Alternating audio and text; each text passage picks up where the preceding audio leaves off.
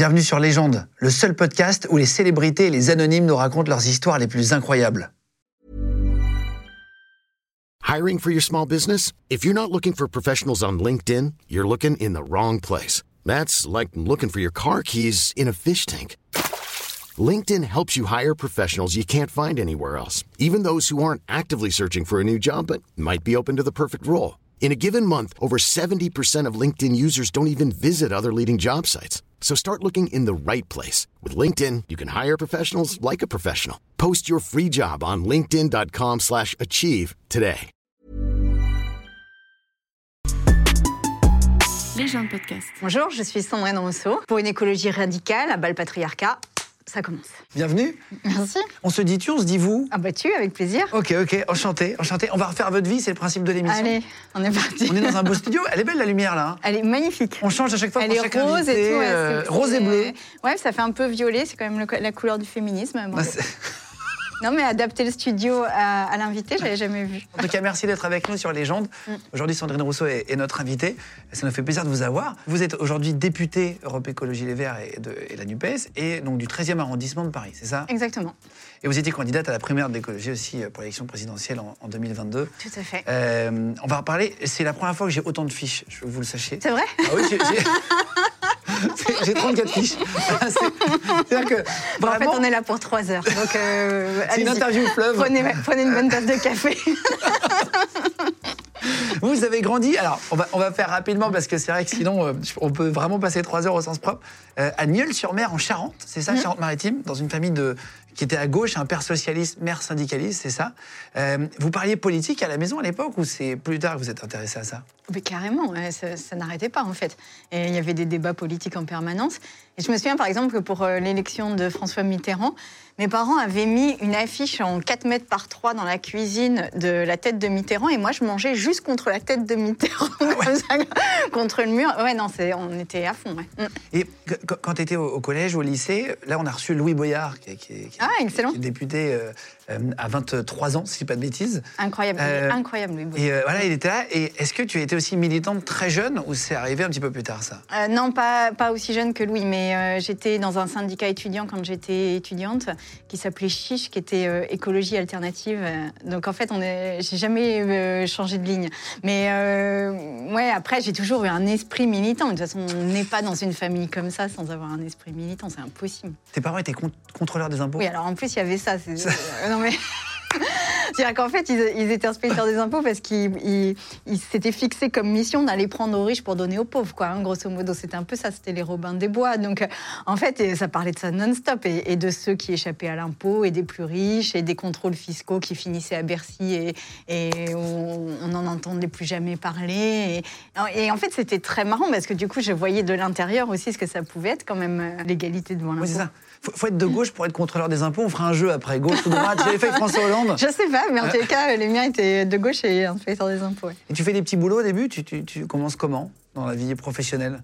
Ah, j'ai fait des boulots dès 16 ans. Euh, j'ai travaillé dès 16 ans euh, pendant toutes mes vacances et j'ai travaillé pendant toutes mes vacances tout le temps et pendant mes études tout le temps.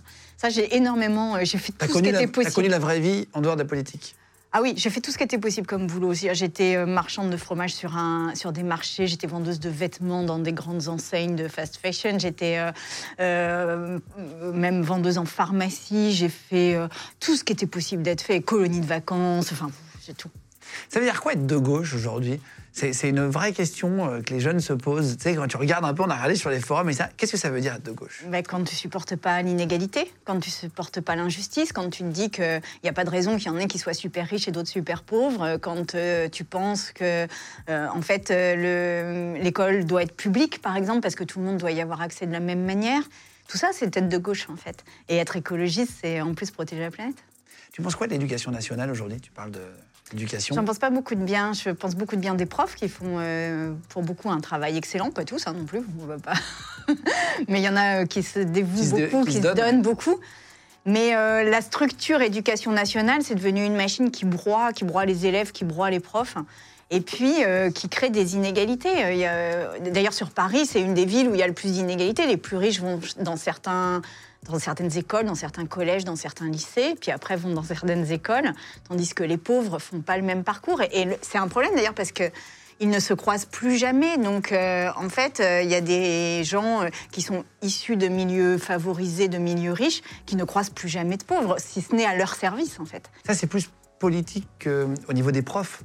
Parce que les profs, Ah, les profs n'y peuvent rien de ça. Les, pro- les profs, les profs, ils subissent ça et, euh, et ils sont broyés eux-mêmes par la machine parce qu'aujourd'hui, un prof euh, doit répondre à des consignes, doit faire des rapports, doit avoir des heures de présence euh, qui n'ont aucun sens. Enfin, voilà, il y a des programmes qui changent dès que le ministre change, il y a euh, des classes qui. des programmes qui ne comprennent pas, des classes qui sont trop nombreuses, des, souvent aussi des locaux qui se dégradent, par exemple. Donc, euh, en fait, euh, être prof aujourd'hui, c'est quand même pas avoir un gros salaire, contrairement à ce que ça a été quand même dans le passé, où c'était mieux considéré. C'est être parmi les plus pauvres d'Europe. hein. Euh, être prof en France, c'est être un Les des profs sont pas assez payés du tout, ouais. Ah, mais pas du tout. Et puis surtout pas assez considéré. Donc en fait, bah, des fois, ils font juste de la discipline, puis ils débitent des cours comme ça. Et... En fait, c'est un métier de passionné déjà, parce qu'il faut avoir envie de se lever, euh, euh, quand, Ah ouais. comme tu dis, euh, parce que c'est parfois c'est pas facile. Tu as des conditions de travail qui sont difficiles, effectivement. Non, puis moi qui ai été prof euh, avant d'être députée, j'étais prof. Ah, t'étais prof aussi bah, J'étais prof à la fac, j'étais enseignante chercheuse. Et quand il faut tenir à un amphi pendant trois heures, alors bon, c'est à la fac. Mais quand il faut tenir une classe pendant une heure, deux heures, trois heures, six heures par jour, ça demande une énergie de dingue. On se énorme. rend pas compte. On se rend pas compte. Mais c'est vraiment, on sort de là, on est épuisé, quoi. Donc, euh, Monter sur scène, en général, donc c'est comme Ouais, monter sur une petite scène, mais c'est faux. Bah, il y a que toi qui parle, quoi. euh, Ouais. En partie, donc tu es obligé d'envoyer dans- comme un spectacle. Hein. Oui, puis si tu veux que les élèves accrochent, il faut que tu leur donnes de l'énergie. C'est- Il faut vraiment, il y a une- il y a une- les cours, c'est vraiment une transmission d'énergie plus que de savoir. Sinon, tu es soporifique et on t'écoute pas. En fait, on voit tout de suite un bon prof d'un mauvais prof en trois minutes. hein. Tu t'assois, tu le sais tout de suite. hein. Il faut aller chercher, ceux qui commencent derrière à s'endormir et tout. Il faut aller chercher. hein. Alors, pour ton, pour ton parcours, en 2000, tu rejoins les Verts, 28 ans. Comment tu fais ce choix Pour comprendre après, tu vois, ça, c'est aussi intéressant, en sachant que comme ton père était socialiste, pourquoi tu parles là-bas, toi Alors, je suis allée à une réunion des jeunes socialistes. J'ai été absolument effrayée. C'est vrai, pourquoi Mais parce que j'ai trouvé qu'ils étaient beaucoup trop sérieux pour leur âge, les jeunes socialistes à l'époque. Et donc, je suis allée chez les Verts, oui. Ah, c'est vrai Mm. Ok, ok. Parce que c'était, tu t'es plus retrouvé là-bas, finalement. euh, Oui, oui, oui, oui. euh, Il y avait un espèce de truc un peu à la One Again, là, un peu euh, jamais complètement organisé et, et jamais tout à fait désorganisé non plus, qui me convenait beaucoup mieux. Alors que les, so- les- socialistes, C'était beaucoup plus, ouais, c'était plus rangé, oui. Ouais, d'accord. Moins fun. Ouais, C'est ça, en gros. moi, il me fallait un truc un peu plus rock'n'roll. Et euh, ton papa était, était maire, c'est ça? Oui, après, ouais, il a été euh, maire. De Nieul-sur-Mer, euh, Le- Un village Euh, de 5 000 âmes. De 2001 à 2008, Mm. euh, c'est intéressant de comprendre pour euh, connaître tout le parcours, etc. Et en 2009, tu débutes en, en- en politique en rejoignant donc, la Europe Écologie Les Verts. C'est là où tu deviens vraiment une professionnelle? Comment on peut... Ah, je suis pas une professionnelle parce que j'ai toujours gardé mon boulot euh, à côté. Alors là, je l'ai mis entre parenthèses, mais Oui, où tu fais ça en tout cas à temps plein. Non, je fais pas ça. J'ai jamais Ah, fait même- ça à temps plein. C'est vrai Ouais, ouais. Tu gardais ton boulot à côté ouais. Vois, Euh, à, à mi-temps, mais oui, je l'ai gardé. Et C'est hyper important. Pourquoi? Pour garder un pied dans la réalité? Ouais. Et puis surtout, euh, euh, pour pas avoir besoin de la politique pour manger. Quoi. Bah, C'est ce que disait Louis Boyard quand il était venu. Il disait le problème, euh, il disait il était trop payé. Il disait moi je trouve que c'est beaucoup. Et le problème c'est qu'il y a des gens qui sont là depuis 30 ans, qui sont complètement déconnectés finalement des vraies réalités entre guillemets, puisqu'ils sont habitués. Après tu prends une habitude, etc. Et qui n'ont plus de boulot dans le privé aussi. Mhm. Et ça c'est euh, peut-être un problème aussi, c'est que la politique ça devient un métier en Ah bah France. oui. Alors que dans plein d'autres pays, bah, c'est quelque chose qu'on fait en plus quand on est chef d'entreprise ou quand on est euh, dans un métier euh, différent. Bah, on peut aussi être euh, dans la politique sur des mandats particuliers. Oui, puis surtout, quand tu es élu, euh, tu représentes des gens. Mais tu vois, tu les représentes pas à vie, en fait. Tu les représentes un temps. Voilà. Puis après, ils en choisissent un autre. Et c'est normal, c'est la démocratie, et c'est comme ça. Et c'est bien. Toi, tu prends l'avion? On parle d'écologie à chaque fois, c'est un peu les sujets aussi. euh, On parle de trottinette. Les avions, c'est un, un sujet. Il y en a beaucoup qui mettent le doigt sur les jets privés de, grands patrons. Toi, tu prends l'avion toujours. Tu, C'est quoi ton opinion là-dessus? Ben là, moi, j'irais bien faire vraiment un tour euh, Vietnam, Cambodge, Thaïlande, euh, enfin toute l'Indochine, en fait. J'aimerais bien euh, me rendre sur place. Et en plus, moi, je suis élue du 13e arrondissement où il y a eu les vagues d'immigration d'Indochine qui sont arrivées dans le 13e arrondissement. Donc, c'est une culture qui est très, très présente. Enfin, c'est des cultures qui sont très, très présentes dans le 13e. Et J'aimerais vraiment aller voir sur place. Mais euh, pour ça, ça nécessite de prendre l'avion. Donc, je ne sais pas. Voilà. T'hésites encore, d'accord, tu nous diras. J'hésite, ouais, j'hésite fortement parce que j'aimerais vraiment et en même temps, euh, c'est mieux que j'y aille pas, quoi. Là, on parle d'avion, etc. Est-ce que ça coûte cher d'être écolo? Est-ce que ça demande plus de moyens de, de- de trier, de faire attention, de manger euh, local tu vois? Est-ce que, est que ça coûte plus cher? Ah, pas du tout, au contraire, ça Pas du coûte tout beaucoup moins cher. Ah oui, beaucoup, beaucoup moins cher. Pourquoi? Ah, en fait, euh, On s'habille quasiment plus. On s'habille tu t'achètes quand même beaucoup moins de fringues et, beaucoup moins de vêtements, euh, surtout issus de la fast euh, fashion. Euh, tu voyages moins en avion, donc tu pars en train ou des fois quand même en, voiture, mais voilà. en fait, c'est moins de dépenses en viande, en tout ce qui est excessif et qui coûte cher, en fait. Ça dépend des trucs. Parce que par exemple, si tu achètes un lave-vaisselle et que tu es écolo, tu vas prendre un lave-vaisselle qui dure longtemps, donc un truc réparable et tout. Donc à l'achat, ça coûte plus cher, par exemple. Mais par contre, ça te dure beaucoup plus longtemps. Donc en fait, tu as des trucs comme ça d'investissement, puis après, ça dure beaucoup plus longtemps. Comment tu t'habilles? Tu dis, euh, j'achète beaucoup moins de vêtements, etc. Je me suis adapté. Comment, comment tu t'habilles, par exemple? Bah là, depuis que je suis députée, j'ai dû quand même un peu modifier les choses parce qu'il y a un règlement intérieur de l'Assemblée qui dit qu'on doit être habillé euh, correctement et tout. Bon, donc ça, par exemple, je l'ai acheté en début de mandat. Mais, euh, mais sinon, euh, j'essaye d'utiliser la seconde main, euh, d'acheter euh, sur euh, de la seconde main et puis euh, des produits qui sont fabriqués en France ou à défaut en Europe. Je- et puis j'essaye d'acheter très peu. Quoi. Enfin, T'évites d'acheter sur les sites, là, tu citais en fait des fast fashion, c'est genre des trucs comme Shane, etc. Ouais, c'est des, des- ouais. euh, ceux qui utilisent euh, de la Ouais. main-d'œuvre vraiment pas chère, en gros, quoi. Et en fait, qui polluent beaucoup. Alors, ça, c'est un sujet aussi, on en parle, mais euh, c'est au-delà de, de parfois d'utiliser des gens. euh, ou des gens très jeunes qui travaillent, etc. C'est surtout que ça pollue de l'eau. euh, Je crois que c'est des centaines de litres d'eau par jean. Enfin, c'est une folie, en fait. Oui, oui, et puis euh, aujourd'hui, le problème, c'est que plus tu pollues, plus tu exploites les gens, et moins le vêtement final coûte cher. Donc en fait, euh, une des politiques écologiques, c'est de renverser la, la chaîne de valeur et faire en sorte qu'un t-shirt qui soit produit en France coûte moins cher qu'un t-shirt qui soit produit à l'autre bout du monde avec des produits polluants. On parle de mode, on parle de tatouage aussi. Est-ce que toi, tu as des tatouages? Plus, on parle d'Asie, donc je sais que c'est. Oui, j'en ai un, oui.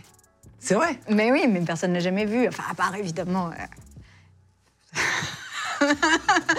Dans mon intimité, mais dont je ne parlerai pas là. Mais euh, oui, j'en ai un, oui. Ça, ça restera un secret entre nous. C'était une erreur de jeunesse? Pas du tout. Non, non, c'était un tatouage, de, un tatouage de guerrière, en fait. Ouais, De truc guerrière Oui, oui, c'est pour me donner de la force. Et d'ailleurs, quand, euh, je, quand je manque, euh, il y a- quand il y a des petits moments de faiblesse ou quand je me sens pas très bien, et d'ailleurs, je pense que vous pourrez, si vous me regardez sur les, sur les plateaux TV, si à un moment donné je fais comme ça, c'est que je suis en train d'aller chercher le tatouage qui me donne un peu de force. Ah, c'est une sorte de. C'est un petit- truc, ouais, c'est un gimmick, euh, enfin, c'est un, voilà, un truc euh, qui me redonne un peu. Un petit porte-bonheur. Exactement. Ah, c'est marrant. Ah, c'est pour ça que tu C'est un truc de guerrière. Ok. Voilà. Ah, Je t'avais jamais entendu le dire, ça. Bah non, je l'ai jamais dit d'ailleurs. Et est-ce que avoir des enfants pollue? Ça, On a cherché un peu tous les débats qu'il y avait eu. Qu'est-ce que tu penses de ça, toi? Dis. Ça pollue pas, c'est, ça pollue pas. Un enfant ne pollue pas, on vous aime les enfants. Non, le, non. Non, mais par contre, euh, c'est vrai que plus on est sur la planète et plus, euh, bah, plus on met- émet de pollution, ça c'est évident. Mais euh, là, euh, l'important c'est plus la, de diminuer chacun nos pollutions et euh, continuer à faire des enfants si on a envie d'en faire, pas en faire d'ailleurs si on n'a pas envie non plus. Mais euh, c'est pas l'enfant qui pollue, c'est euh, notre mode de vie qui pollue. J'ai- j'ai- J'avais noté, là, il y a 30% sur le dernier sondage là, qui, est, qui est sorti en, septembre dernier. euh, 30% des 18-49 ans ne veulent pas d'enfants. Un tiers de la population. Ah oui, c'est énorme. Euh, J'avais c'est- pas ce chiffre. C'est beaucoup. hein. Est-ce que toi, tu trouves ça euh, beaucoup, peu, dommage euh, C'est quoi ton opinion là-dessus? Toi qui es maman, tu as trois enfants, J'ai c'est ça? trois enfants, oui. Euh, alors, je ne veux pas y mettre de jugement parce que je trouve que tous les choix sont bons, voilà, qu'on ait envie d'en faire ou pas envie d'en faire, et que tout est respectable, et que c'est très bien, tout. Euh, après, euh, ça dit quelque chose de l'inquiétude qu'on a sur l'avenir, en fait, surtout. Parce que quand on renonce à faire des enfants, quand on n'en a pas envie, c'est souvent parce qu'on se dit, mais dans quel monde ils vont vivre, à quoi ça sert d'en faire? Donc, euh, ça, c'est un indicateur de l'inquiétude très, très forte qu'il y a dans la société sur les questions écologiques que je pense qu'on minimise complètement. Et alors, le monde politique passe totalement à côté De- de- du stress de Oui, la de population actuelle. l'éco-anxiété. ouais. Mm. Euh, Il y a un jeu qu'on aime faire, c'est les textes à trous. Je vais, te, je vais te donner des phrases et tu me dis si jamais tu as une idée pour les compléter. Tu n'es pas obligé de les compléter toutes, mais si jamais tu as des petites idées, euh, avoir, ton opinion. D'accord? Euh, Si demain j'étais élue présidente, je. J'abolirai la réforme des retraites. Ceci est un message pour Emmanuel Macron. C'est le sujet du moment, là, la retraite. Exactement. hein. Tu es allé, tu es allé euh, dans, la, dans la rue, toi? Est-ce que tu as fait quelque Ah bah, chose? plein de fois, je pense que j'ai fait des dizaines de manifs. là. Je prendrais comme premier ou première ministre? Je pense que je prendrais comme première ministre euh, quelqu'un issu des territoires ultramarins. Si demain je peux changer l'hymne national, je le remplacerai par la chanson. Euh, celle de Gloria Gaynor, là, comment I elle s'appelle? Will Survive. En France, les hommes devraient tous. Réfléchir à leurs privilèges. Ma définition de la virilité, c'est. De penser qu'on est exactement là, à la bonne place et que tout nous est dû. Voilà. Pour sauver la planète, je serais prête à arrêter de. De regarder des séries, mais qu'un jour par semaine. Euh, très bien. Pour moi, Emmanuel Macron, c'est. L'enfer. Ok. Euh, être une femme politique aujourd'hui. L'enfer. Quand je vois que le Festival de Cannes met à l'honneur Johnny Depp, ça me. Ah, ça me met très en colère.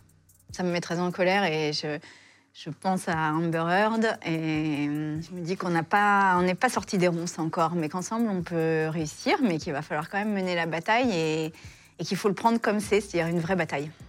Quand on me demande qui est le pire président de la Ve République, je réponds sans hésiter. Emmanuel Macron.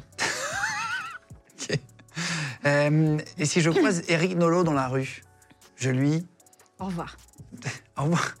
Je pense que le patriarcat devrait. Tomber. Chuter. Maintenant, tout de suite. Ok, merci. C'est vrai, t'as des idées très arrêtées. Oui, Et, et- sur le patriarcat. sur le patriarcat.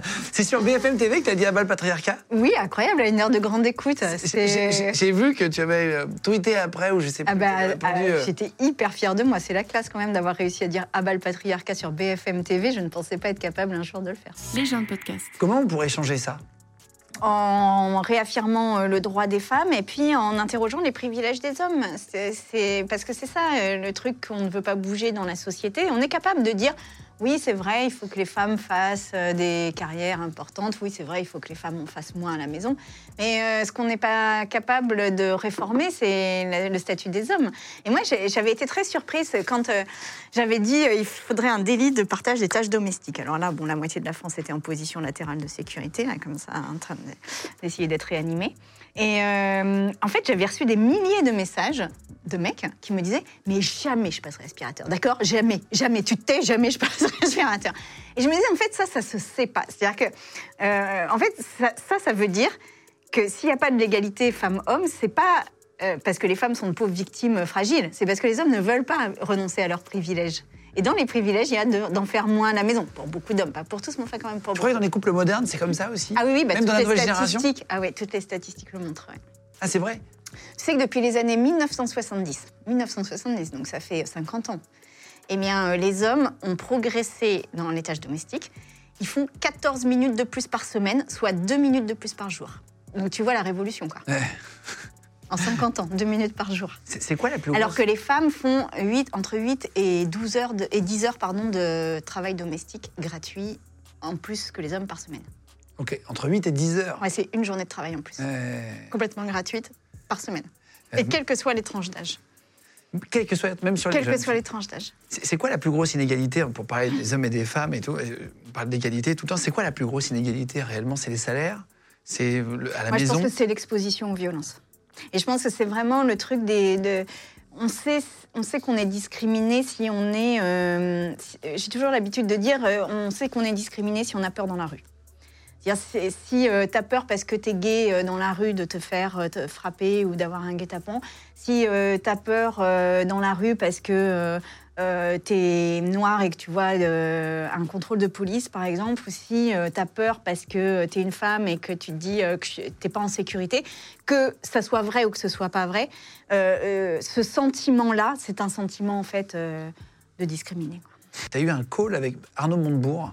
Oui. qui t'a mis très mal à l'aise. C'est vrai cette histoire Il t'appelle, il se trompe de Sandrine Au téléphone, il, il critiquait euh, ce qu'était devenu le féminisme, qui selon lui ne prenait pas la bonne voie. Bon. Et, euh, et puis au bout d'un moment, je lui dis Mais tu sais que je suis Sandrine Rousseau, je fais, tu, tu, tu veux pas me parler de féminisme, quoi. Et, et là, il, il a eu un moment comme ça. Et donc, je sais pas s'il s'est trompé ou pas, mais il, il a eu un moment comme ça, puis il fait Ah oui, oui, non, mais on va parler de travail, je crois. Très bien. Et tu parles souvent des hommes déconstruits. On en Ouais. parlait un petit peu avant aussi. Qu'est-ce que c'est un homme déconstruit Clairement, tu vois?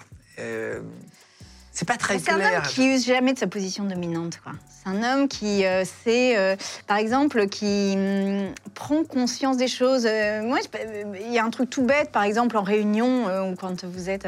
Souvent, vous, vous remarquez, les, les hommes prennent beaucoup la parole et puis les femmes, elles la prennent beaucoup moins de temps, de manière un peu timide, comme ça. Et en fait, un homme déconstruit s'est dit bah, euh, Allez, Jacqueline, on t'a pas entendu, là, vas-y, euh, qu'est-ce que tu as à nous dire Euh, Parle-nous. Et, qui laisse la place, en fait. Et, qui a conscience de ses privilèges et qui laisse la place, qui est un homme humble, en fait. Il y a une nouvelle tendance sur, sur TikTok, c'est les tradwives. Est-ce que tu as déjà vu? Maintenant, c'est quoi ça? Les tradwives, c'est les femmes qui veulent revenir à une, euh, Ah oui, à faire une façon la. traditionnelle. Oui, à faire euh, le pain soi-même, là. Exactement, à dire je fais mon gigot pour mon mari. euh, Oui. Et ce film, etc., c'est une, une vraie explosion. Il y en a beaucoup aux États-Unis, en Allemagne, en Suède, au Danemark, dans tous ces pays-là. Et ça arrive en France, là. Mm. Les femmes qui, se- qui c'est tradwife, le, le hashtag. Tu, tu suis ça un peu, c'est c'est- ce Non, mais ça, retour à- c'est bah, ça, c'est le backlash, ça s'appelle. C'est-à-dire, c'est en fait, à chaque fois qu'il y a des avancées du féminisme, il y a comme ça un retour en arrière. Et déjà, on l'avait vu après le féminisme des années 70. Dans les années 80, il y avait eu un retour comme ça de la femme au foyer, de la femme qui s'occupe bien de ses enfants et tout ça. Bon, bah là, on est en plein backlash. Mais euh, on peut faire son pain, à condition que ça soit partagé, comme tout. Euh, je, je vais te citer des noms, alors tu les connais pas forcément personnellement, mais tu vas me dire si d'après toi, ce sont des hommes déconstruits ou construits. Allez, vas-y. Euh, Jean-Claude Van Damme, est-ce que. Il a l'air d'être. Jean-Claude Van Damme. Euh, Jean-Claude Van Damme. Je dirais pas ça, spontanément quand même. hein. Non, je dirais pas trop ça. Pas déconstruit Ouais. Emmanuel Macron Ah, pas du tout. Alors, mais alors, construit en béton armé, lui. Hein. Pas du tout. pas, Oui. pas du tout déconstruit. Ah, pas du tout, mon Dieu. Moi, il me fascine parce qu'il a, une- une- pour le coup, vraiment une, une pratique viriliste de la politique. hein. Là, euh, il est vraiment dans c'est la puissance, je suis un leader, je suis seul contre tous, on est dans un combat et je vais le gagner, on va être les premiers. Mon Dieu. Euh, Omar Sy. Ah, je pense, oui, plus. Après, tu connais peut-être pas. Ouais, je le connais pas vraiment, mais dans ses interventions et tout, j'ai l'impression, un peu plus. Euh, Bilal Hassani. Ah bah oui, je pense. C'est Jean très. Voilà, Jean Dujardin. Non. Non, il n'a pas l'air déconstruit. Non. Après, il n'a pas l'air d'être non plus. ah non, attends, tu- as encore des progrès à faire. Fabrice Lucchini. Ah bah non. Dans les perso- Fabrice Pas Lucchini non plus? Non. Euh, Gérard Depardieu. Ah non. non, non. non, non, euh, tout ça. euh. Qui est-ce qui est déconstruit euh, dans, dans les médias pour comprendre Tu vois, qui, qui est Bah, par exemple, Jean-Pascal Zadi, moi je trouve qu'il a un discours hyper intéressant, Jean-Pascal Zadi par exemple. Euh, je pense qu'un un type comme Grand Corps Malade, par exemple, il est excellent, euh, des gens, des gens comme ça. quoi. Oui, je vois ce que tu veux dire. Et Grand Corps Malade, je, je- je- je- je vois bien. Je connais mieux, enfin, je, je Mm. suis un peu ce qu'il fait, je vois ce que tu veux dire.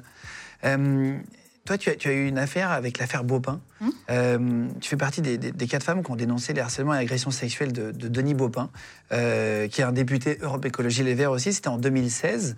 Euh, l'affaire a été classée sans suite pour, pour prescription après. Euh, Qu'est-ce qui s'est passé en, en- en quelques lignes pour ceux qui ne savent pas et qui nous regardent tous les jours? Alors en 2016, on était un an avant MeToo. Et euh, Denis Baupin était vice-président de l'Assemblée nationale. Et en fait, avec quatre femmes, on a décidé de parler de son comportement vis-à-vis des femmes. Et quand on l'a fait, c'était euh, autant pour euh, être reconnu dans ce que nous avions vécu, mais aussi pour euh, en faire quelque chose de politique, parce que le monde politique est un monde très machiste, hein, très organisé autour de la, parole des hommes. J'ai par exemple, la figure du politique en France, c'est un tribun. C'est celui qui parle comme ça, en écartant les bras, avec une grosse voix. Et le féminin de tribun, c'est tribune, c'est la table. Donc en fait, il n'y a même pas de féminin pour euh, désigner les fonctions politiques. Donc le monde politique est un monde qui est fait par les hommes et pour les hommes.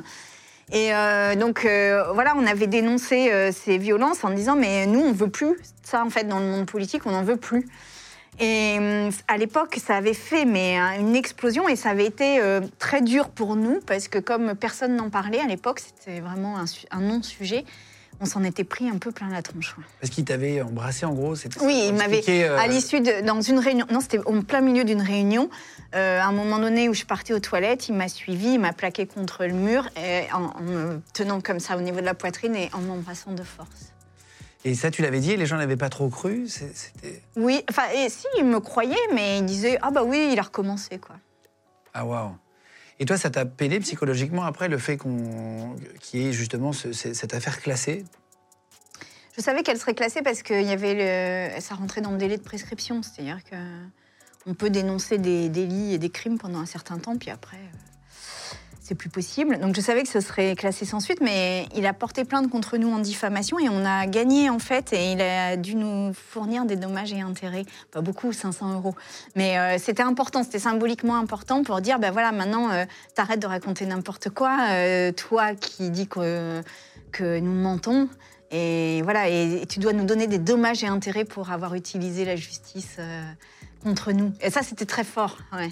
Et, c'est- et- et avec ton mari, il t'a soutenu à ce moment-là? Été quand, quand on a Oui, une bon, alors euh, c'était le moment où je me séparais, donc c'était pas complètement simple. Ah oui, d'accord. Mm. Ah oui, donc ça n'a pas été une période facile en Non. plus euh, pour toi personnellement. euh, Non, non, ça a été très très dur. J'ai mis un pied à terre. Vraiment, c'était très dur. Et d'ailleurs, toutes les quatre qui avons parlé à ce moment-là, parce que vraiment, je ne sais pas comment le dire, mais c'était un non-sujet à l'époque. Ça n'existait pas. Personne n'en parlait. C'était. Et les quatre qui avons parlé, euh, toutes les quatre, on a eu un moment où on est un peu tombé, quoi. Tellement c'était dur. Ah oui, t'as eu un- une dépression, tu veux dire? Ah oui, oui, moi j'ai j'ai même vraiment failli pas en revenir, quoi. Vraiment. Ah, c'est à ce point-là? Ah oui, oui, vraiment, ouais. C'est pour ça que je crois que je suis un peu indestructible aujourd'hui aussi. Ah ouais. Tu veux dire que tu as pensé à, à te faire du mal à des moments Oui, euh, ah bah, j'ai failli euh, en finir, oui. En finir avec ma vie, oui. Ah oui. Et, d'ailleurs, enfin, euh, ouais, d'ailleurs, je pensais un petit peu important d'en parler, en fait, parce que, euh, voilà, moi, j'ai, euh, j'ai vraiment failli faire ça. Euh, aujourd'hui, en regardant en arrière, je me dis, mais heureusement, je l'ai pas fait. Et je suis sûre qu'il y a plein de gens qui nous écoutent qui ont des pensées comme ça suicidaires. Et j'ai envie de leur dire qu'il y a des moments on a l'impression que c'est mieux de faire ça et qu'on s'en sortira jamais et qu'il n'y a pas d'issue. Puis finalement, quand on se regarde euh, dix ans après, qu'on qu'on se regarde dans le rétroviseur, on, on se dit bah, heureusement je ne l'ai pas fait. Donc, euh, ouais, on a l'impression que le désespoir est, est une fin de quelque chose, alors qu'en fait, des fois, il y a des désespoirs et des souffrances qui sont le début d'autre chose. comment tu t'en es sorti Comment t'as remonté la pente au moment Mais tu je dis- sais pas trop, mais en fait, ce jour-là, euh, voilà, le fait que je l'ai pas fait, que finalement, euh, voilà, euh, j'ai renoncé à la dernière minute. T'avais Vraiment à la dernière minute. Ah oui, Ah ouais vraiment, vraiment, vraiment. Oui, vraiment, vraiment. Vraiment, vraiment, je suis passée vraiment très près. Euh, le fait que, voilà, j'ai eu une espèce de, une espèce de rebond de vie, quoi. Et à, à partir de ce moment-là, j'ai décidé de vivre. Mais vraiment de vivre. Et de vivre complètement. Et de vivre même si ça ne plaît pas aux autres. Ça t'a donné de la force finalement? Énorme. Ah, c'est vrai? Énorme. Mais quand même, c'est dangereux d'en passer par là, donc euh, je Non, mais conseille pas du intéressant. tout. C'est Mais- intéressant d'écouter, euh, tu vois, ton histoire pour le coup là. Mm. Euh, pour ceux, comme tu dis, il y en a qui ont des moments où ils broient du noir. La, la vie, c'est en dents de scie, hein, donc il y a des moments où Mm. ça va, des moments où ça va pas. C'est c'est pour ça, c'est intéressant. Et tu t'es arrêté au dernier moment et tu t'es dit, tiens, maintenant, en fait, je, je- je me fous des autres. C'est Hey there, it's Michelle Norris. I'm host of a podcast called Your Mama's Kitchen. When I travel, I'm usually looking for a way to find a taste of home when I'm not at home. And one of the things I love to do when I am at home is entertain. And Airbnb allows me to do that. When I was in California recently, I rented a house that had a great kitchen. And when we were sitting around the table, we're all thinking, we're in someone else's house. Someone could be in all of our homes as well. If you have a home, but you're not always at home, you have an Airbnb. Your home might be worth more than you think. Find out how much at airbnb.com/slash host. Oui, ça. oui, oui. Je me, enfin, pas- non, je me fous pas des autres, parce qu'au je- contraire, je... pense que je suis très attentive aux autres. Mais, et très, très attentive aux autres, je pense. Euh, ça m'a rendue d'ailleurs très attentive aux autres. Mais euh, en fait, euh, mon- je ne me laisserai plus, euh, je crois, abattre. euh, Enfin, je dis ça, puis peut-être ça m'arrivera, mais euh, je me laisserai plus abattre par l'opinion qu'ont les autres de moi. Quoi. Je m'en fiche, en fait. Je m'en fiche. C'est vraiment, maintenant, je me dis, de toute façon, j'y vais, quoi. Et co- comment on peut diminuer le nombre d'agressions? Comment on peut faire améliorer justement tout- toute cette, tous ces problèmes-là? Déjà en faisant de la prévention, en rappelant que c'est interdit, que c'est pas des petites choses, qu'un viol c'est pas une petite chose, que c'est un crime, que du harcèlement c'est pas une petite chose, que un- un- une agression, ça, en fait, ce que ça fait chez les gens, c'est que ça détruit la confiance qu'on a en soi, l'estime qu'on a de soi. Ça met quelque chose de la honte sur soi. Et ça, en fait, c'est pas admissible que quelqu'un nous mette la honte, en fait. Euh, donc, euh, c'est jamais neutre sur la vie des gens. Et donc, il faut prévenir, il faut dire ce que c'est, et puis euh, derrière, il faut punir. Et il faut pas avoir la main qui tremble. Et, quand on est en politique comme ça, par rapport à une affaire qui a eu lieu euh, à la France Insoumise avec Adrien Quatennens, comment toi tu portes le regard? Est-ce que tu donnes ton avis quand vous êtes dans la NUPES maintenant? Est-ce que tu peux avoir ton, mot à dire? Est-ce que tu es obligé de, de- Tu vois, comment ça se passe en tant que Ah non, non, j'ai tout le temps mon mot à dire. Non, non, non, quand j'ai mon mot à dire, je Tu- le tu- dis. Après, on n'est pas d'accord sur la manière dont a, dont a été gérée l'affaire Katnins. Mais LFI non plus n'est pas d'accord entre eux. hein. Il y a eu quand même beaucoup de débats. Et ben voilà, je le dis, et puis c'est tout. Après, on passe à autre chose. On va Oui, pas passer personne- notre, euh, notre vie là-dessus non Bien plus. sûr, bien sûr, bien sûr. Mais je le dis. Et je... Oui, tu peux t'exprimer euh, même si. Ah oui, oui, oui. Parce que la, la- la NUPES, finalement, c'est plein de partis politiques. Donc c'est une question plus est-ce que vous avez le droit de donner Ah, votre avis entre les ah bah autres oui, bien sûr. Puis je l'ai dit. Non, non, mais je pense qu'ils ont fait, qu'ils ont mal géré, oui. Euh, on- je vais te demander ce que c'est vrai qu'on parle de, de là, mais gauche et droite, c'est un truc qu'on a fait. Je disais avec François Hollande. Je vais dire des choses et tu vas me dire si d'après toi c'est de gauche ou plutôt de droite. Est-ce que l'écriture inclusive c'est plutôt de gauche ou plutôt de droite? Ah bah manifestement de gauche. je ménage pas tellement de si c'est aussi facile que ça, ça va aller. Non, non, il y, en a qui sont un peu plus, tu vois. Vas-y. Euh, un iPhone, est-ce que c'est plus de gauche ou plus de droite? Ça va. Un bon. iPhone, Ouais. je dirais c'est centriste. Ouais, c'est un peu tout le monde, non? Ouais, c'est tout le monde. Euh, Est-ce que les armes à feu, c'est de gauche ou de droite? Ah bah de droite. Euh, Le féminisme, De gauche. de gauche? Un whisky on the rock De droite parce qu'à gauche on a de la bière des faucheurs et que c'est vachement mieux. Celui d'après, c'était une 1664, une bière. Là c'est pour tout le monde. La retraite. De gauche. La retraite, à c'est plus de gauche. Tu vois, ça c'est intéressant. Ah bah oui, ça fait partie des conquis sociaux. Non, ça fait partie des vrais conquis sociaux. Ceux qui ont défendu le droit à la retraite, ceux qui ont défendu le droit à la diminution du temps de travail, ça a toujours été à gauche. Euh, Est-ce que le football, c'est plus à gauche ou à droite? Ah, alors là, euh, ça dépend des clubs, monsieur. Ça dépend des clubs. Ça dépend des clubs, tout à fait. Le Paris Le Saint-Germain. RC Lens, c'est pas la même chose que le LOSC, par exemple, qui n'est pas la même chose que le Paris Saint-Germain, qui n'est pas la même chose que Marseille, l'OM, qui n'est pas la même chose que, euh, je sais pas moi. Il y a des clubs plus à droite que, que d'autres. Ah oui, je pense. D'accord. Le rap, est-ce que c'est plus à gauche ou à droite? Euh, je ne sais pas. Maintenant, c'est consommé vraiment par tout le monde. Ouais. C'est devenu la musique préférée. Bah, dans le rap, je trouve qu'il y a quand même un truc euh, de revendication sociale, quoi, dans le rap, quand même. Oui. Donc je dirais plutôt à gauche. euh, une côte de bœuf au barbecue. De droite? Ah, mais. euh, C'est spécialement pour toi qu'on l'a écrit celle-là. Bah, de droite. Et d'ailleurs, si vous. D'ultra droite. Est-ce que le pantacourt, c'est plus de gauche ou de droite Ah, mais ça n'est rien, ça n'existe pas. C'est interdit. C'est interdit le pantacourt. Moi, présidente, j'interdis le pantacourt. Ah bah voilà, tu vois, c'est ta première. C'est pas possible. Euh, Est-ce que la prison, c'est de gauche ou de droite? Va vraiment, c'est très large. hein. Ouais, la prison, il faut la réformer en tous les cas. Et la prison n'est pas la seule modalité possible Euh. Est-ce que Sandrine Rousseau, c'est plus de gauche ou de droite? Ah, archi-gauche.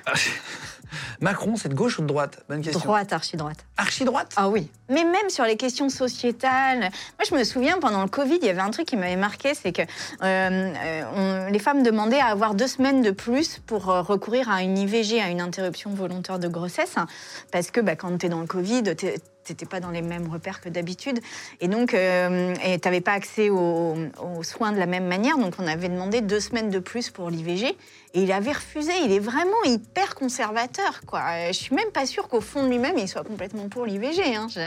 Ah oui, oui. Bah, je sais pas, je trouve qu'il a pas de message très fort, par exemple, sur des trucs comme ça qui sont quand même des conquêtes euh, fortes, quoi. Le festival de Cannes, gauche ou droite? Bah, tant qu'il y aura Johnny Depp, je le, classerai, je le classerai à droite. Euh, Le 49.3, c'est de gauche ou de droite? De droite non, mais jamais aucun gouvernement de gauche n'a utilisé le 49.3. Je dis ça pour plaisanter, bien sûr, parce que je sais que tous les haters vont se mettre sur cette phrase. Euh, mais euh, ouais, non, malheureusement, c'est et de gauche et de droite. Et les manifestations, c'est gauche ou de droite? Bah, ça dépend lesquelles. Hein. Ça dépend lesquelles, c'est vrai. Il y en a des deux côtés. Bah, la manif pour tous, c'était de droite. euh, la manif contre les- la réforme des retraites, c'est de gauche. Fumer de la weed, c'est gauche ou droite Bah, j'ai l'impression que tout le monde en fume un peu, mais euh, peut-être quand même un peu plus de gauche, non? Euh, On va plus sur la coque à droite, je sais pas. Allez. On va poser cette hypothèse. Je la soumets au débat. L'écologie, Hmm? c'est plus de gauche ou de droite? De gauche. Ça peut Ça peut pas, pas être, être de... autrement. Ça peut pas être de droite Non. aussi?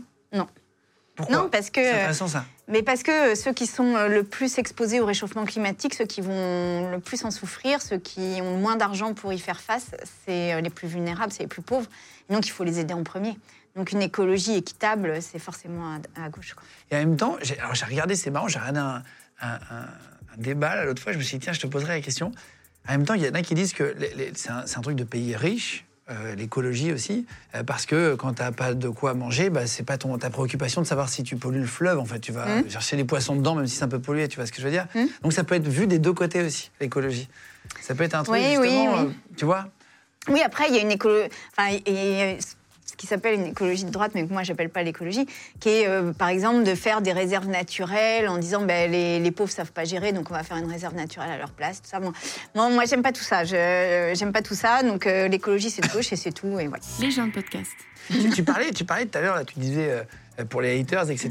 Toi, tu, tu es du genre à regarder ou à pu regarder en fait les commentaires sur toi. Tu sais, il y a plein de gens qui sont euh, euh, peinés au début des, des commentaires dans, dans ce métier, même des comédiens, etc., qui regardent pendant quelques mois, puis après qui complètement coupent et regardent plus.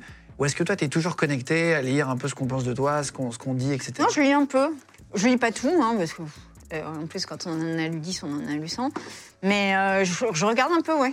Tu suis? Je t'avais vu sur Quotidien, tu n'étais pas contente qu'il y ait un, un compte Twitter, je crois, qui, qui, Oui. qui- qui Sardine Ruisseau. Ça t'avait, énervé. Est-ce que tu es rentré en contact avec lui depuis?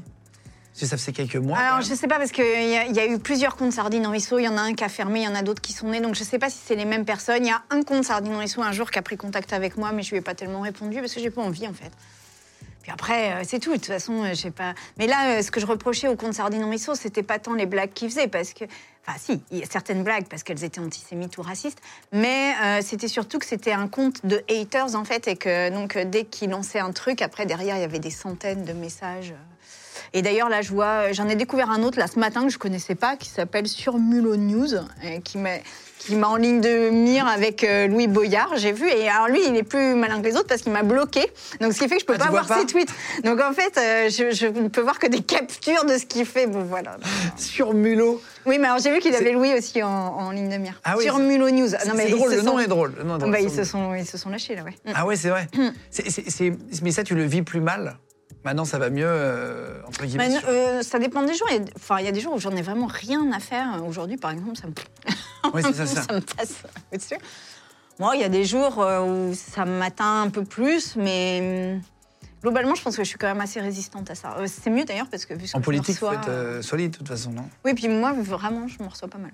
Est-ce que parfois, tu fais exprès de, de- de- de dire quelque chose pour énerver, pour faire Oui, ça, parler? oui. C'est vrai Oui. Pour être invité sur un plateau, pour non, non, ah non, pas pour être invité, mais pour euh, énerver ceux qui me l'ont dit, ouais. Et euh, hier ou avant-hier, il y a un député LR, les Républicains, donc de droite, qui a fait un espèce de tweet un peu rageux, comme ça, en disant Ah, elle est passée à quotidien. euh. Et t'as répondu, ça pue le je- seum, non Ouais, c'est ça. C'est toi Grosse qui vibe ça de somme. Ah bah oui, ça c'est moi, oui. C'est vrai Ah bah mon équipe, ils sont en transe à chaque fois. Ils me disent non mais c'est pas possible, elle a encore tweeté. Oui, oui. Oui, non, oui. C'est- Je savais pas, je pensais que c'était ton équipe qui Ah non, non, c'est moi. Et toi qui découvrais le soir. Non, c'est euh, eux qui m'ont. Non, c'est l'inverse. Parce C'était que Fresne. normalement, tu vois, c'est dans les équipes de députés normales, c'est eux qui écrivent et c'est moi qui les engueule après en disant non, t'aurais pas dû écrire ça. Alors que nous, c'est l'inverse. C'est moi qui écris et c'est eux qui derrière. euh, Tout à l'heure, on parlait de, de Macron et tout, et bon, tu disais, tu avais plein de désaccords avec lui. Est-ce qu'il y a des choses entre politiques où tu es d'accord? Mais c'est, ça devient un problème, c'est que je n'y arrive plus. Je n'y arrive plus.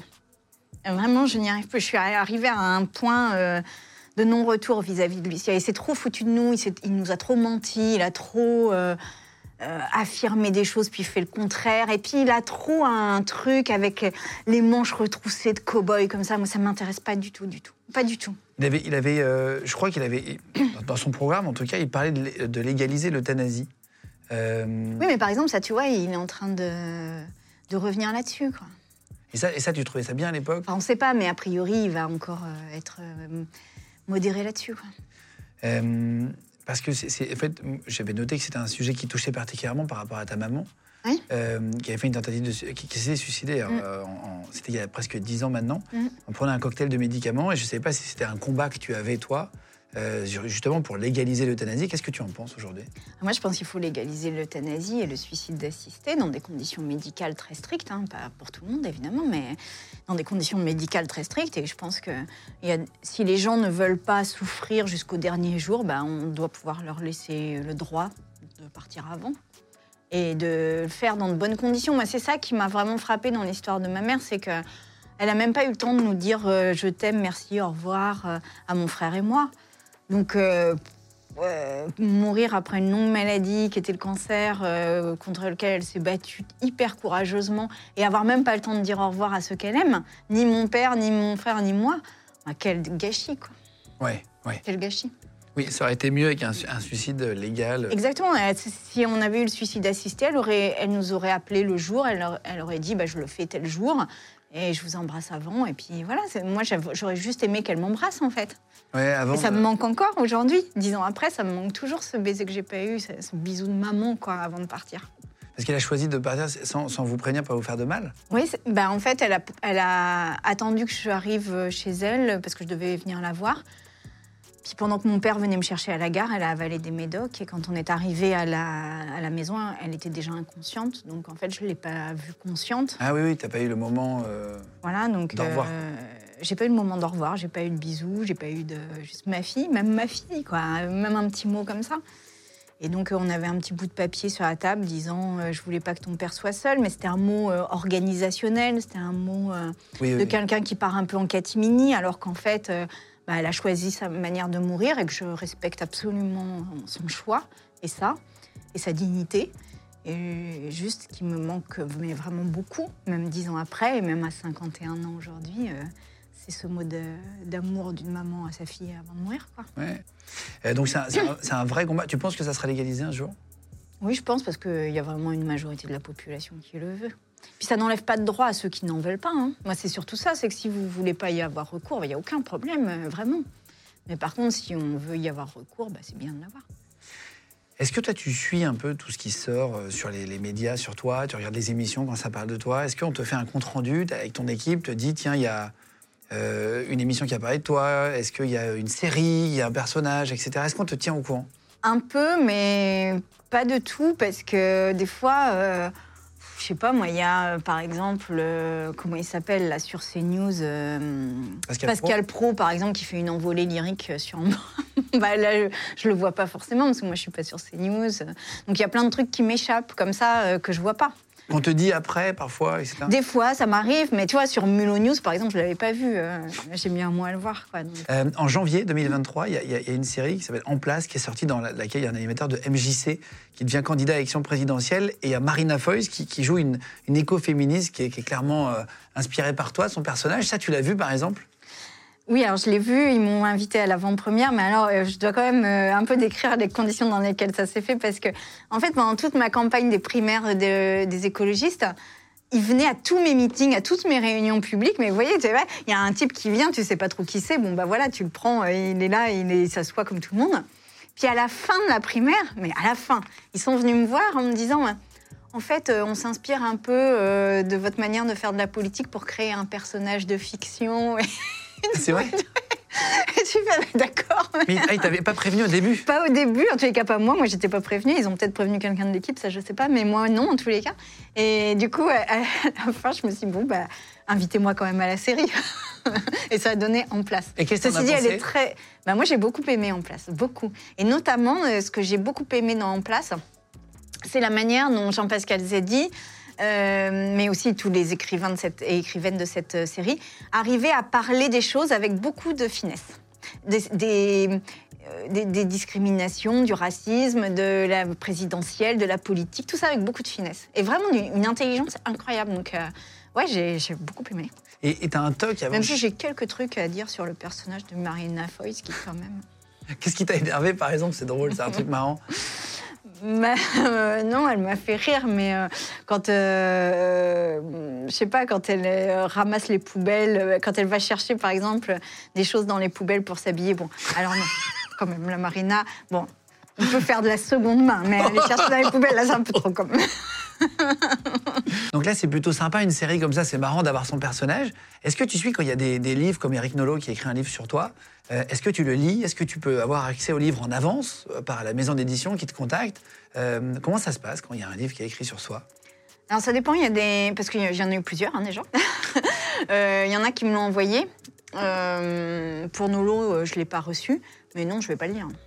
Non, tu, ah, tu l'as pas lu? Oh non, Même, même un- tu fais pas lire un avocat, par exemple, pour savoir ce qu'il y a à l'intérieur, non? Je passe pas d'énergie ou de temps sur des trucs comme ça, non. je, je peux te lire deux, trois extraits Non, bah, Juste, et si tu, non, mais tu me dis ce que non, mais juste tu me dis ce que t'en- penses.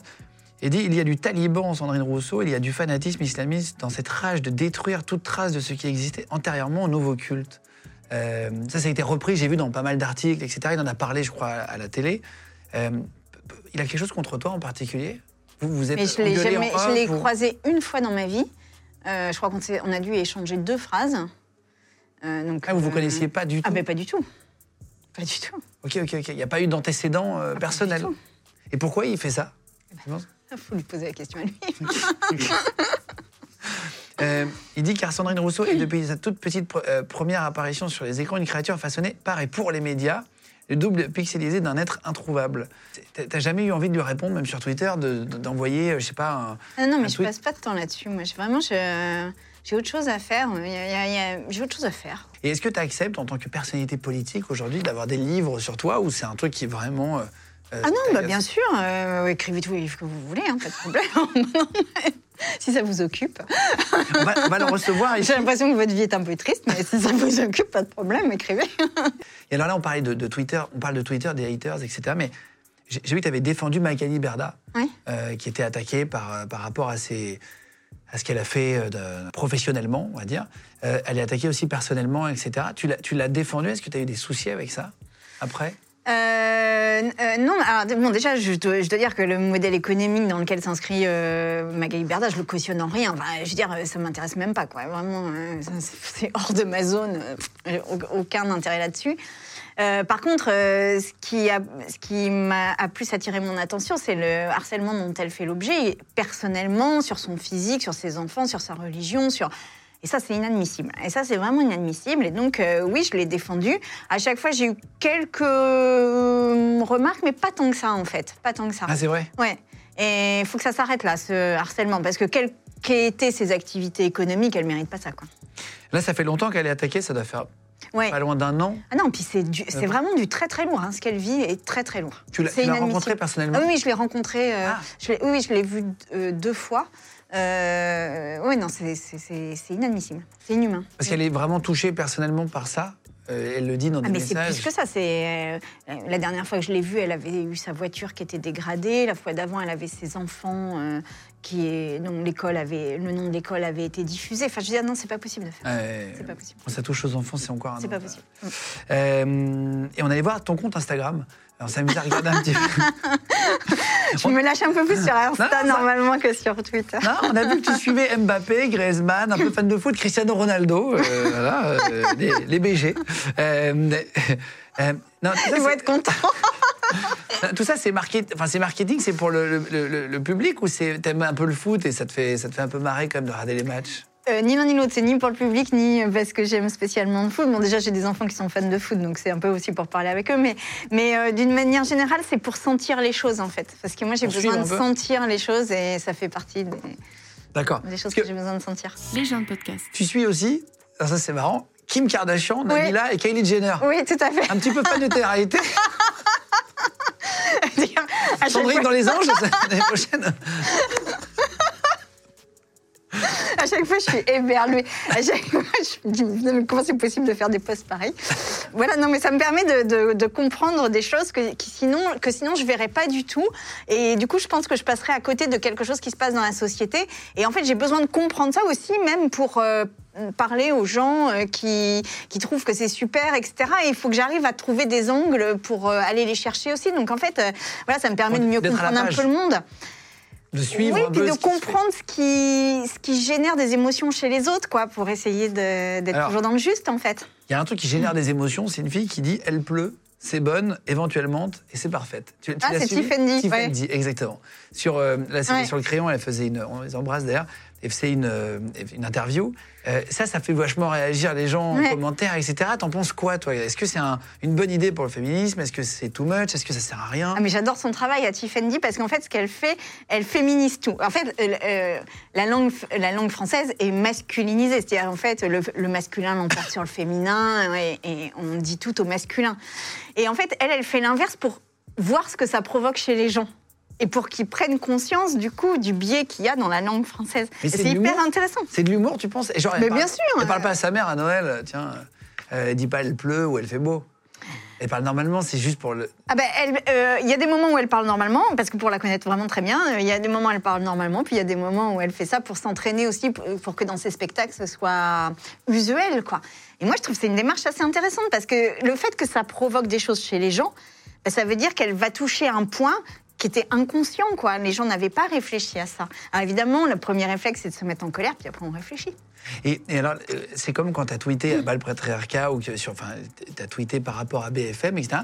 Ça, c'est fait exprès pour faire réagir. C'est ce que tu me disais tout à l'heure. C'est juste pour que ça fasse parler. Tu penses que en faisant des coups comme ça, ça fait parler, ça, ça fait un peu avancer le- les idées? Mm, euh, oui, je pense que ça fait avancer les idées. Dire euh, à bas le patriarcat, une heure de grande écoute, je suis pas sûre qu'on l'ait souvent entendu. Et donc, ça veut dire que ce combat dans la société existe. Et c'est important qu'il soit présent aussi dans, le, dans les médias mainstream. Bah, C'est comme ton débat sur la côte de bœuf, on l'a entendu nulle part ailleurs. Exactement. Ça, c'est fait exprès parce que tu sais que ça va faire parler aussi. C'est ça Mais c'est pas euh, parce que quand tu dis faire parler, on a l'impression que je cherche à aller euh, Non, dans mais- les plateaux télé. Mais non, en fait, à faire Non, non, faire discuter, à faire réfléchir. Oui, à faire réfléchir. Je me suis mal exprimé. Bien sûr, oui, oui. Euh, C'est bien c'est ça que je voulais dire en plus. Et alors, sur, sur- les réseaux, on parlait des haters. On, on le fait avec euh, une grosse partie de nos invités. On prend des tweets et on les donne à lire. Est-ce que tu veux en lire quelques-uns? Vas-y. C'est des trucs absolument nuls, hein, qui n'ont Bah, aucun intérêt. j'imagine bien. vas-y, vas-y, vas-y, vas-y. Déjà, c'est pas, pas un débat qui va nous faire progresser d'un millimètre. C'est juste des, des trucs bêtes et, et méchants, d'accord? Tiens, alors, premier tweet. Est-ce que parfois tu vois ce genre de truc? Alors, Rousseau, sorcière, reptilien. Oh, vous auriez quand même pu mettre reptilienne, quoi. Enfin, un minimum d'effort, s'il vous plaît. C'est-à-dire que si vraiment vous faites ça, allez jusqu'au bout de la démarche, quoi. Donc non, celui-là, je ne l'avais pas vu, je ne le connaissais pas, celui-là. Le deuxième, c'est une réponse à un tweet, euh, à un de tes tweets, justement. Il faut signaler à Sandrine Rousseau qu'une folle se fait passer pour elle sur Twitter et débite des conneries. Alors ça, c'est un truc que je reçois énormément, euh, qu'on me fasse passer pour folle. C'est-à-dire, on dit de moi que je suis folle. Ça, ça renvoie à tout un, un, impensé misogyne, qui est que les femmes, quand elles euh, ont des idées fortes, sont folles, en fait. Et ça, on me renvoie beaucoup le truc de la folie, ce qu'on renvoie beaucoup moins aux hommes politiques, dont on dit beaucoup moins qu'ils sont fous. Tu vois, ce terme de fou, d'hystérique, etc., c'est des trucs qui sont vraiment euh, féminins. Et donc, euh, David, qui a quand même comme pseudo D6, eh bien, euh, D6, tu es un gros misogyne. Bah, cis, c'est les- c'est quand on dit un- une femme cis. Oui, c'est pour ça, oui. C'est hein. pour ça que oui. Non, mais pour- J'explique Je pour ceux qui que- ne savent pas, un homme cis ou une femme cis, c'est euh, Mm. une femme qui se veut très féminine et un homme très viril, c'est ça en Mm. gros Oui, c'est ça. Très bien. Après, il y a une photo. Euh, de chez Hermès, alors pas du tout. Merci à Sandrine Rousseau pour son support à l'économie française avec sa cap-code de chez Hermès. Ah non, alors c'est pas du tout une Hermès. Ceci dit, c'est une belle montre que j'ai eue pour la naissance de ma première fille il y a 23 ans, que je n'ai jamais quittée. Et je vous embrasse. Voilà. Ensuite, encore une fois, Sandrine Rousseau, vous parlez de vos parties intimes. Cette fois, c'est votre clitoris que vous citez. Vous êtes une députée qui représente des Français qui vous ont élu. Le féminisme, ce n'est pas l'étalage de vos fantasmes. Vous trahissez cette cause. Et ce monsieur s'appelle Jackie. Alors, Jackie, comment te dire? Qu'en fait, un clitoris est un organe que tu devrais regarder de près si tu es hétérosexuel, parce que c'est un organe extrêmement important dans les relations hétérosexuelles ou lesbienne d'ailleurs, mais Jackie, tu es un homme, donc voilà. Et euh, par ailleurs, cet organe de plaisir pur est- n'a jamais été représenté dans les livres d'anatomie de, nulle part jusqu'à il y a deux ans, je crois que c'était en 2018 ou 19, donc ça fait un peu plus de 3, 4, 5 ans. Voilà. Et en fait, euh, ça n'a jamais été représenté parce que c'est un organe qui ne sert à rien si ce n'est à avoir du plaisir et que le plaisir sexuel des femmes, c'est un truc qui fait très très peur. Ah, le clitoris de Yel Rousseau. Ah bah oui, avec euh, la mascotte de- des JO. Ah oui, euh, oui. c'est la nouvelle mascotte des JO 2024 de Paris. Voilà, il y a quand même un impensé dans cette affaire. On est d'accord dire qu'en fait, les- la mascotte a quand même une tête de clitoris et que euh, voilà, c'est est- la première fois, je pense, que les hommes vont autant s'intéresser à un clitoris. C'est pas mal. C'est étonnant, personne leur a dit que ça ressemblait à un clitoris avant de. Ben, c'est ça qui est- c'est en ça que c'est un impensé. C'est quand même incroyable. C'est-à-dire que normalement, c'est passé au moins par 15 validations Ah, ce mais truc, à minimum. minima. Ah à ouais. minima. Il n'y en a pas un qui a vu que c'était un Le clitoris. comité quoi. des Jeux Olympiques mondiaux, t'imagines le C'est pour de dire gens à quel point il y a besoin quand même d'avoir un petit combat politique dessus. ouais. Des 6, c'est pour Tiens, merci beaucoup. Bah, là. Merci mille fois. Euh, et, et pour finir, quels sont tes projets actuels? Alors, c'est quoi le- la suite pour toi? Qu'est-ce qu'on peut te souhaiter? Euh, Quel est le futur? De quoi tu as envie? De changer le monde. Allez, on s'y met. Je vous attends. Merci beaucoup d'être venu, Merci beaucoup. d'avoir pris le temps. Euh, C'était très sympa. Merci à vous tous d'avoir regardé. On vous met les, on met ton compte Twitter. Ouais, vas-y. Euh, Le vrai, hein. ouais. On veut- On va mettre Sardine Ruisseau, t'inquiète pas. On va mettre Sandrine. Euh, le compte en dessous, cliquable sous la vidéo YouTube si vous voulez euh, suivre Sandrine Rousseau. Pareil sur Instagram, vu que tu es sur Instagram, tu ne pourras suivre quelqu'un d'autre que Kylie Jenner et Kylian Mbappé, tu me disais pour te mettre à jour. vous aime tous et toutes. Si vous voulez en tout cas la, la suivre, allez-y. Merci de nous suivre de plus en plus nombreux sur YouTube, pareil. Sur Instagram, c'est pareil, c'est légende L-E-G-E-N-D. Merci à vous tous d'être là de plus en plus nombreux. Merci beaucoup. Merci. Merci d'être venus. Merci. Légende podcast. Vous venez d'écouter un épisode de Légende. Retrouvez cette interview et toutes les autres sur nos réseaux sociaux, YouTube, Instagram, Snapchat et TikTok. Vous tapez Légende, L-E-G-E-N-D. Et si vous avez aimé ce podcast, abonnez-vous et pensez à lui mettre 5 étoiles. Merci.